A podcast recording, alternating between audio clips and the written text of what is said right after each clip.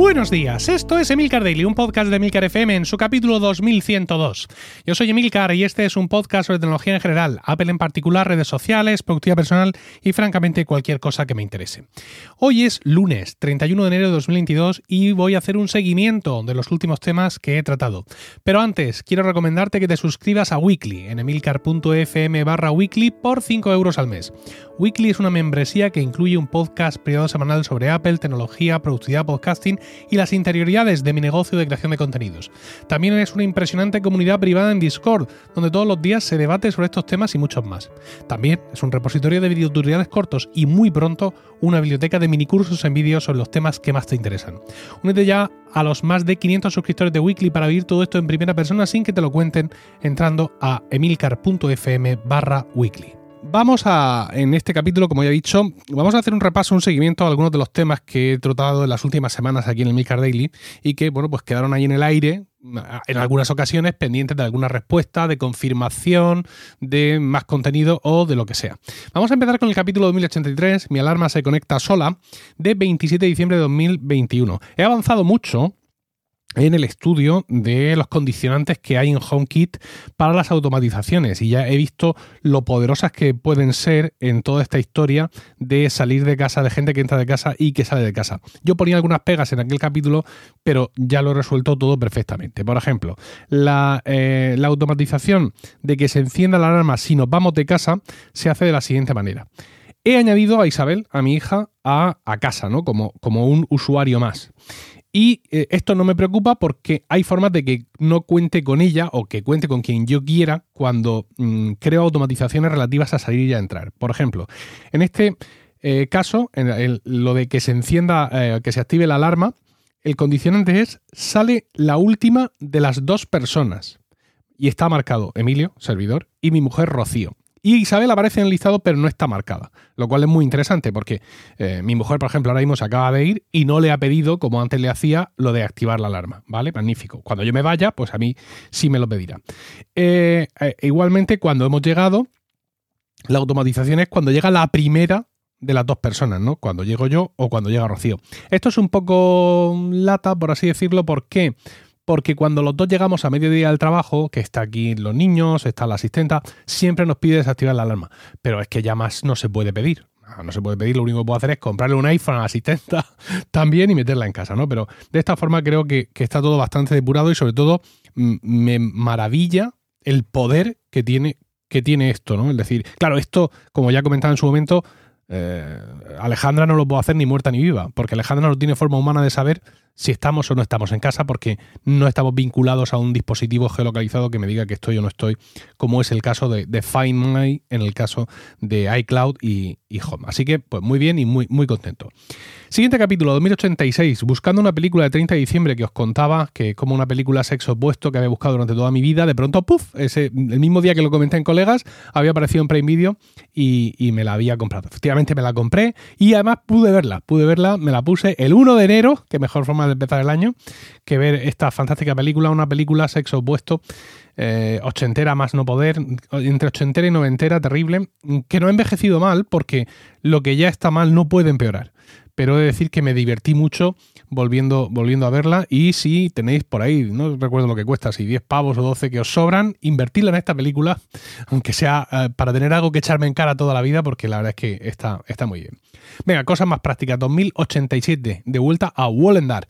El 3 de enero de 2022 os decía que el calendario Wallendar chulísimo, que ya no podía usar en casa, pues no tengo sitio, no tengo ya paredes donde ponerlo eh, con la reforma, pues que iba a empezar a usarlo en el trabajo en detrimento del de el New Year, ¿vale? El que usaba antes. Bueno, mis previsiones eran correctas y el Wallendar me está sirviendo muy bien en la oficina. Por suerte o por desgracia, varios puntos de colores ya aparecen pegados avisándome de reuniones y otro tipo de eventos. Finalmente, no he elegido un color, ya sabéis que esto lo hacía, os recuerdo, con Gomets, ¿no? Con estas pegatinas circulares de colores, muy habituales en los trabajos manuales de los niños. Vale, pues finalmente no he elegido un color por cliente, sino que me he mantenido en mi idea de un color por tipo de evento, ¿no? Es decir, si es una reunión de junta, si es una reunión de asamblea, si es una videollamada, por ejemplo, también, si es un plazo de la agencia tributaria, eh, si es una reunión de control, todas estas cosas las tengo catalogadas con distintos colores. Entonces lo que hago es poner la pegatina del color adecuado y debajo escribo el nombre del cliente y la verdad es que me va muy bien y estoy muy muy contento. Más cosas, 2089, adelanto de Reyes de 5 de enero de 2022. Recordaréis un capítulo en el que salía mi hija Isabel contándonos que en una tapa de un Danone le había tocado una Nintendo Switch Lite, Lite, ¿no?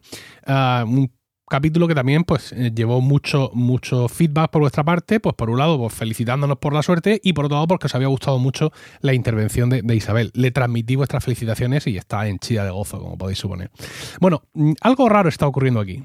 Algo raro está ocurriendo, eh, queridos y queridas, porque entre oyentes de Milcar Daily y de Weekly sumamos ya cuatro personas, incluido yo, a las que les ha tocado la consola. ¿Cómo es posible esto? Estadísticamente, quiero decir.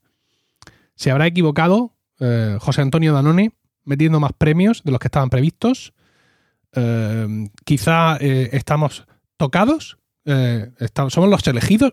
Yo esto lo tengo claro, que los oyentes de, Daily y de, y Milka Daily y de Weekly sois los elegidos, sois, sois, sois los mejores, sin lugar a dudas. Pero ¿habremos sido especialmente tocados por alguien? No lo sé. No sabemos qué ha pasado. La tapa ya les llegó, me dieron instrucciones para enviarla por correo certificado, ya tengo el acuse de recibo de que, de que lo ha recibido allí un, José Luis. Y ojo, porque el concurso finalizó el 26 de enero. ¿Vale? Eh, había de plazo hasta esa fecha para eh, ponerse en contacto con Danone y remitir las pruebas. Yo siempre he pensado que, bueno, que estaban esperando quizá ese día para empezar a hacer algo, pero no sabemos nada todavía, ¿no? Eh, en algún momento alguno de vosotros me dijo, véndela, véndela porque eso es un pequeño truño y cómprate una Switch normal con lo que te den. Pero mm, yo creo que bastante tengo con lo que tengo. Ya sabéis que no estoy muy feliz con la idea de que una Switch de cualquier calibre entre a casa.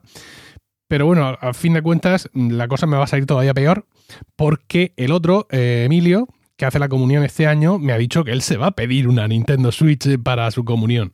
Así que me temo que no voy a poder parar todo esto para eh, mi desgracia. Más cosas. Capítulo 2094, Homebridge y Zigbee, de 17 de enero de 2022. Os contaba cómo le había puesto a mi Raspberry Pi un pequeño chisme Zigbee dentro para usarla al tiempo de centralidad Zigbee, ¿no? Y cómo había vinculado eso con Homebridge y los problemas que había tenido y tal. Bueno, al final todo fue bien, pude empezar a detectar dispositivos sin ningún problema y mi plan inicial era coger todos los dispositivos Zigbee que tengo configurados con Alejandra y pasarlos a este, a este nuevo dispositivo, ¿no?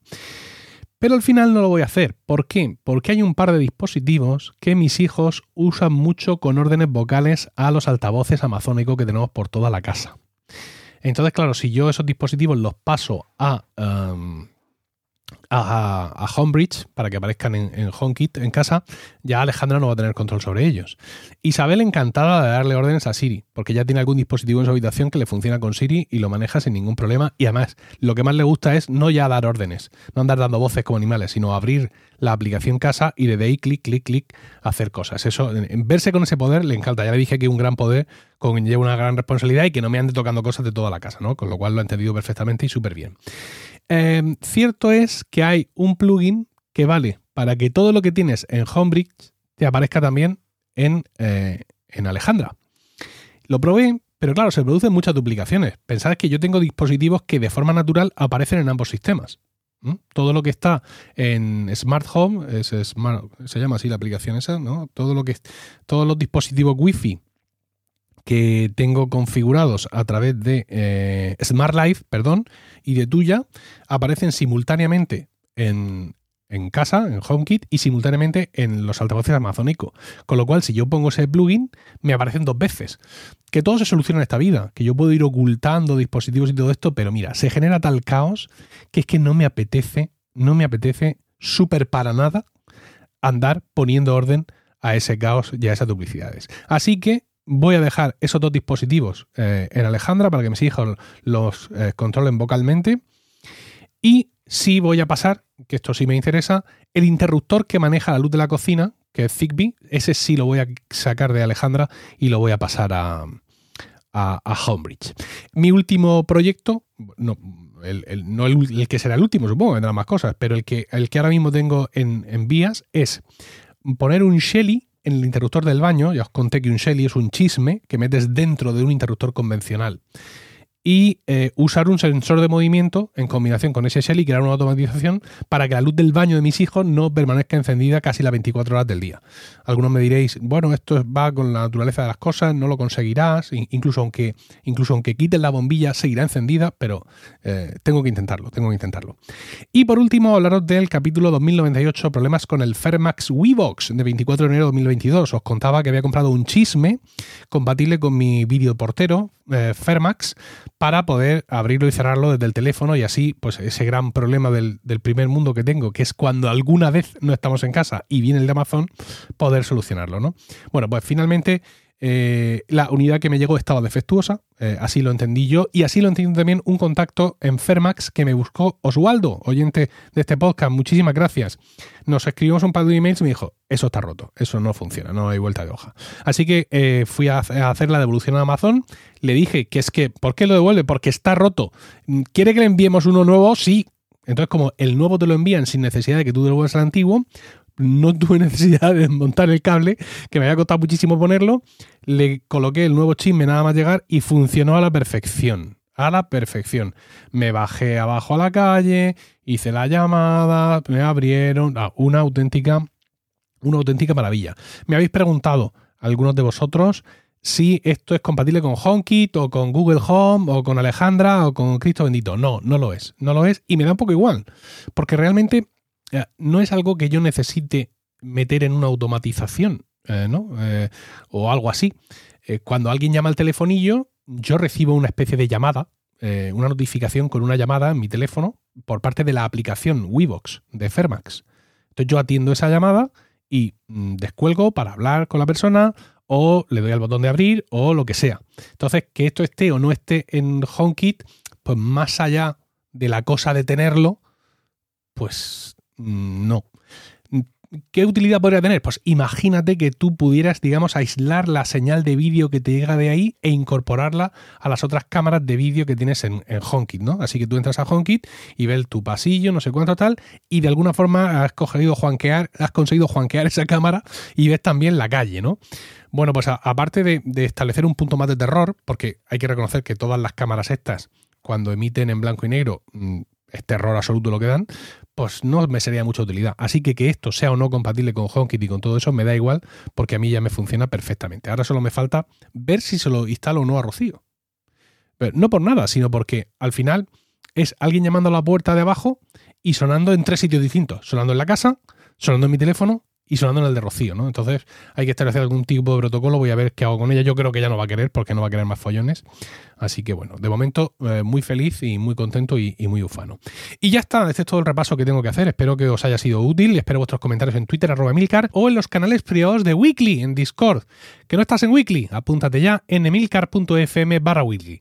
Que tengáis un grandioso lunes, un saludo y hasta mañana.